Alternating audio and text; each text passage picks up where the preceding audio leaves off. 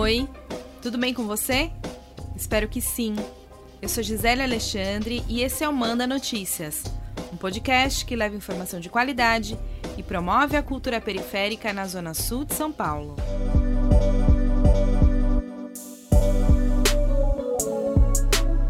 No quarto episódio da nossa série especial, em homenagem aos 100 anos de Paulo Freire, a gente vai falar sobre a importância dos cursinhos populares, movimento que tem crescido cada vez mais nas periferias, para entender como essas iniciativas têm contribuído com o aumento no número de jovens periféricos nas universidades. E os convidados para o papo de hoje são Jéssica Campos, coordenadora do Cursinho Popular Carolina de Jesus, e Rafael Cícero de Oliveira, coordenador geral da Rede Ubuntu de Cursinhos Populares. Oi, oi, gente. Eu sou Jéssica Campos, é, moro no Capão Redondo e sou formada em Ciências Sociais. Formada não, quase formada, tô no final da formação. Fé que a faculdade acaba, fé. É, e minha função no cursinho, eu entrei no cursinho como aluna, depois eu me tornei é, Carol Boladora como a gente costuma falar no cursinho, um apelido brincalhão na realidade. E depois me tornei professora e hoje sou da coordenação do cursinho. Meu nome é Rafael Cícero de Oliveira, eu sou morador de Tapicirica da Serra, ah, na, na parte de Jacira, Santa Júlia, que na nossa concepção é uma extensão da Zona Sul de São Paulo, né? A gente se considera que, que que nós nos consideramos que, que moramos na, na periferia da periferia. Né? Atualmente eu sou trabalho como professor de geografia da rede municipal de São Paulo. É, essa minha formação. Atualmente também curso mestrado em geografia humana na, na Universidade de São Paulo. E quanto a, aos cursinhos da Rede Ubuntu, eu sou coordenador geral. Essa é a minha, minha função, é, é articular o, os cursinhos, os polos e, e, dar o apoio naquilo que for necessário para os polos. Mas é isso, faço parte dessa coordenação geral aí. Bacana demais poder falar sobre os cursinhos populares, e em especial com esses dois que são referências importantes de uma nova geração de militantes pela educação aqui na Zona Sul.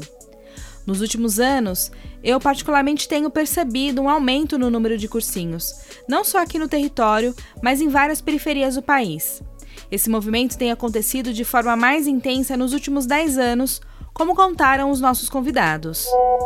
O cursinho Carolina de Jesus, ele começou em 2010, né? A gente era da Rede Emancipa nessa época, a gente começou como Rede Emancipa, né? Em 2010 a gente tinha uma sala com 30 alunos. E aí foi que o Carol começou e a partir daí a gente não parou nunca mais, né? Hoje o Carol ele tem 11 anos e aí ele é destinado e sempre foi destinado para alunos que querem prestar o vestibular. Seja ele ETEC, seja ele Enem, FUVEST, Unicamp, Unifesp, Unesp. A gente está voltado para o mundo do vestibular. E aí o Carol hoje, ele fica no Capão Redondo e no Jardim Ângela. Desde sempre, a, a nossa sede, o nosso polo, né, a nossa escola fica no Terezinha Mota, né, que fica no Capão Redondo. E hoje a gente tem duas unidades, né? A gente fica no Jardim Ângela e no Capão Redondo, né? Que a gente entende que são dois bairros muito importantes dentro da periferia de São Paulo e que são bairros que conversam com a gente, com os nossos professores, com os nossos alunos e, e, e faz muito sentido para nossa luta e para tudo que a gente acredita, né? Então o Carol ele tem se, se espalhado dentro desses dois territórios, né? Tem feito morada e tem feito parcerias e conversando e dialogando com o espaço, com as pessoas, né? E sempre com pessoas periféricas da quebrada para quebrada, para que o diálogo ele seja muito mais prático, né? E muito popular mesmo, sabe? Do tipo a gente acredita muito numa educação popular e libertadora, né? A gente quer que o ensino ele seja prazeroso. Os cursinhos da Rede Ubuntu uh, são experiências populares de, de, de educação voltada para o ingresso e acesso à, universidade, especialmente as universidades públicas, né? Uh, atualmente temos cinco, ou nos articulamos em cinco polos, né, dos quais quatro na zona sul de São Paulo, entre o distrito do Capão Redonda e Jardim Ângela, e um na, na periferia, Jardim de Assira de Tapsirica da Serra, né? Os cinco os polos trabalham, articulam e, e acontecem em torno eh, como uma rede, né? Por isso rede Ubuntu, né? Esses cursinhos é, têm autonomia e, e, e, alguns com histórias, uh, na verdade todos com história própria, mas também com uma história anterior à rede Ubuntu, né? São cursinhos que já existe, já existiam desde 2013, 2014 uh, na zona sul de São Paulo, né?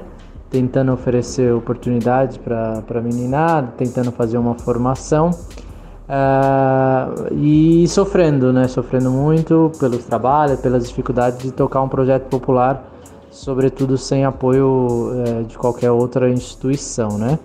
E aí em 2017, esses cursinhos que já existiam, de modo especial três, o Polo Guarani, o Polo Santo Dias e o Polo Alan Soares, resolvem é, se articular em torno da rede Ubuntu. Né? Então no final dos, de 2017, é, especialmente no dia 20 de novembro, tem-se aí o, a, a gestão uh, o nascimento dessa rede Ubuntu. E a partir de 2018, janeiro de 2018, de fato começa uh, o que a gente chama hoje de, de rede Ubuntu, que é uma rede de cursinhos populares.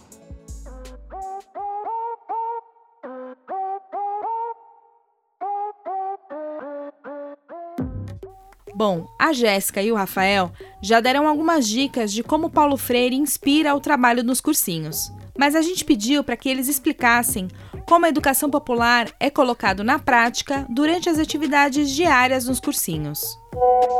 Acho que no fundo Paulo Freire é mais que uma inspiração, né? Ele se torna um dos nossos educadores. Mesmo não estando ali presente pessoalmente, ele está ali presente de espírito né? Acho que no fundo se colocar no Capão Redondo como cursinho freiriano é se colocar num espaço de escuta, né? Muito mais que de fala, porque eu acho que no fundo é, a gente que está disposto ali a ser educador já falou bastante. Né? A gente quer escutar os nossos alunos. Então eu acho que o Freire ele, ele inspira a gente nesse sentido, né? De se colocar no espaço de escuta, entender que estar nesse espaço de escuta é, é a primeira porta para uma educação popular e para uma educação de qualidade. Né? Acreditar numa educação de qualidade, numa educação pública, numa educação libertadora é muito complexo, principalmente no momento que a gente vive hoje. Então acho que o Freire ele se torna é, uma respirada no fim do túnel, assim, de do tipo, faz sentido, os nossos alunos eles estão dialogando com a gente, né? E eles conseguem se localizar no mundo, né? Então, se entender como pessoa é uma das coisas que o Freire tem uma, uma tática incrível, né? E que faz com que a gente consiga se entender enquanto pessoa periférica, pessoa pobre, pessoa LGBTQIA, pessoa negra, sabe? Então, acho que no fundo, se entender como pessoa que faz com que Paulo Freire inspire todos nós, não só os nossos educadores, mas também os nossos alunos, né? E acho que a educação popular colocada em prática, no caso a educação popular colocada em prática, ela é explícita, né? Uma aula que ela não é libertadora, ela se torna maçante. E os alunos eles estão ali exatamente porque não é para ser maçante, é para ser divertido. Bom, uh, quanto ao Paulo Freire, e a própria discussão sobre educação popular, é, é importante, primeiro, é, colocar que Paulo Freire, ou, ou, as discussões freirianas, ou a pedagogia freiriana, ela é para nós é, uma filosofia, né? É uma, uma questão que passa pelos princípios, pela nossa identidade enquanto um cursinho popular, enquanto um cursinho popular na periferia, né? E então, muito mais do que pensar Paulo Freire como uma metodologia em si, nós aqui nos cursinhos da Rede Ubuntu entende e coloca Paulo Freire nas, nas nossas concepções de filosofia do cursinho, né? Junto com a filosofia Ubuntu, as discussões sobre Paulo Freire de educação popular são é, nossas bases, né? Nossa experiência enquanto cursinho, enquanto rede, é uma experiência calcada nessa, uh, nesse encontro, nesse diálogo e nessas duas questões, né? A filosofia Ubuntu e a, a pedagogia de educação popular proposta por Freire, né? E isso se dá no, no entendimento nosso de que a educação popular, na sua essência, e a proposta do Paulo Freire é pensar a educação a partir da classe trabalhadora e para a classe trabalhadora no processo de emancipação, no processo de libertação. E nós aqui, enquanto um projeto popular é, cravado na periferia, realizada por professores e professoras que são da classe trabalhadora, não tem outro objetivo que não seja a emancipação da classe trabalhadora, né? a emancipação dos oprimidos. Muito legal ver que Paulo Freire, mesmo depois de tantos anos de sua partida, continua vivo e resistindo. Eu queria saber quantos alunos já passaram pelos cursinhos da Rede Ubuntu e do Carolina de Jesus. Por meio desses cursinhos, a gente tem aí milhares de, de pessoas uh, podendo acessar o ensino superior e muitos desses em universidades públicas. Na Rede Ubuntu, nós somos um, um, um, um cursinho, uma rede de cursinho muito pequena, né? A gente oferece é, antes da pandemia, o maior número de alunos que a gente conseguiu acolher por ano é cerca de 350 alunos, distribuído nesses cinco polos, né? É, ainda assim, né, o que a gente percebe ao longo desses anos, desde 2018 a 2021, é que a gente já passou das centenas de jovens ingressando no ensino superior, né? É, diria nessa pergunta que os cursinhos populares são fundamentais para a democratização do acesso ao ensino superior, mas também são fundamentais para o engajamento político, cultural, de cidadania da população periférica. Nesses espaços a gente caminha sempre nesse, nesse movimento, né? Nessas, nesses passos, né? Preparação em termos de conteúdo para a prova, preparação e formação política, social, cultural para a vida. Porque entrar na universidade, muitas vezes para nossos alunos, é uma das etapas da vida, é uma das lutas.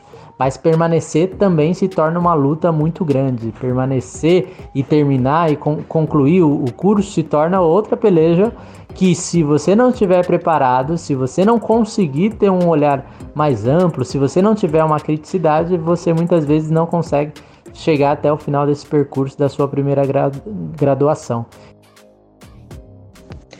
pelo Carol já passou muita gente. Muita gente. A gente tem uma contabilidade anual normalmente, mas a nossa última.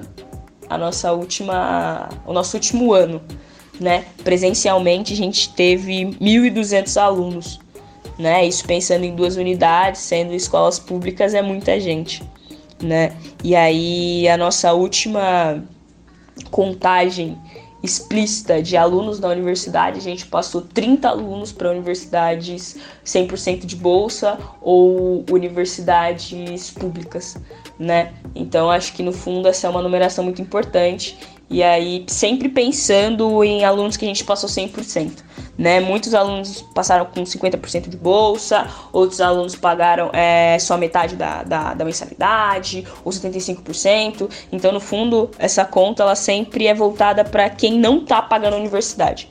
Né? No ano pandêmico essa contagem ficou muito complexa, porque nem todos os nossos alunos mandaram mensagem falando que tinha passado, né? O, o, a rotação de alunos fica muito maior, então acho que isso é um ponto que aí a gente não consegue a exatidão que vocês merecem. Para finalizar, queria que vocês contassem para a gente qual é o sentimento de fazer parte de um projeto tão importante para a democratização do acesso à universidade. Uh, para mim, uh, o, envolvimento uh, nesse projeto é um envolvimento que faz parte, é constituinte da minha vida enquanto militante social, enquanto um, um educador comprometido com a transformação da sociedade, né? Então, é, caminhar nessa lógica de pensar uma outra sociedade, caminhar construindo e buscando uma outra sociedade é um desafio imenso e, e nesse sentido uh, a, a, o cursinho e, e, trabalhar com a educação popular me, colabora para manter acesa essa chama, né? Como diz Padre Jaime, como diz o pessoal da Santos Mártires, essa chama de esperança, né? Em uma outra sociedade, né?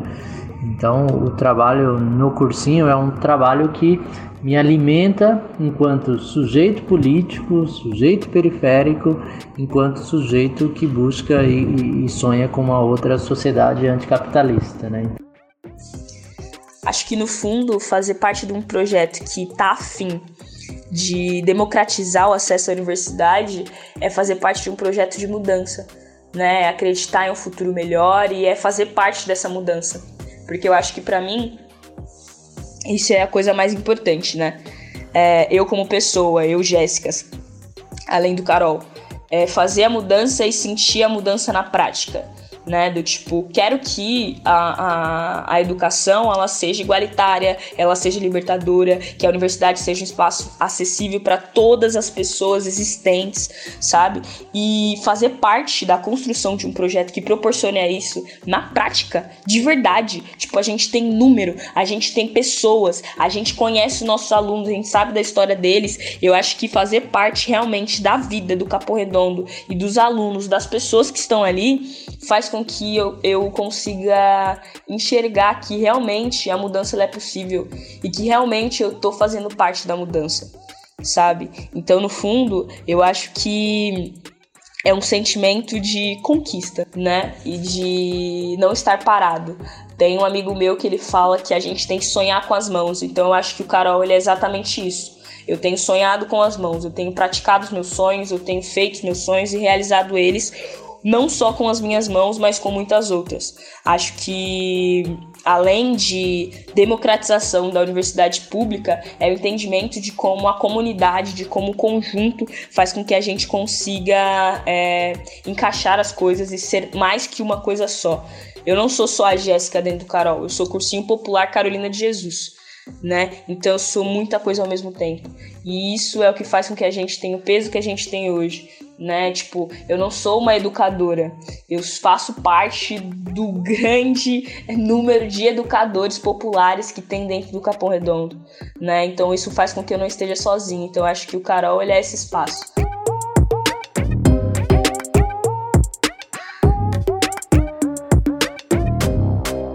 Paulo Freire deixou para a gente o legado de lutas por meio da educação. E é através dela que a gente vai caminhar para uma sociedade melhor e mais justa.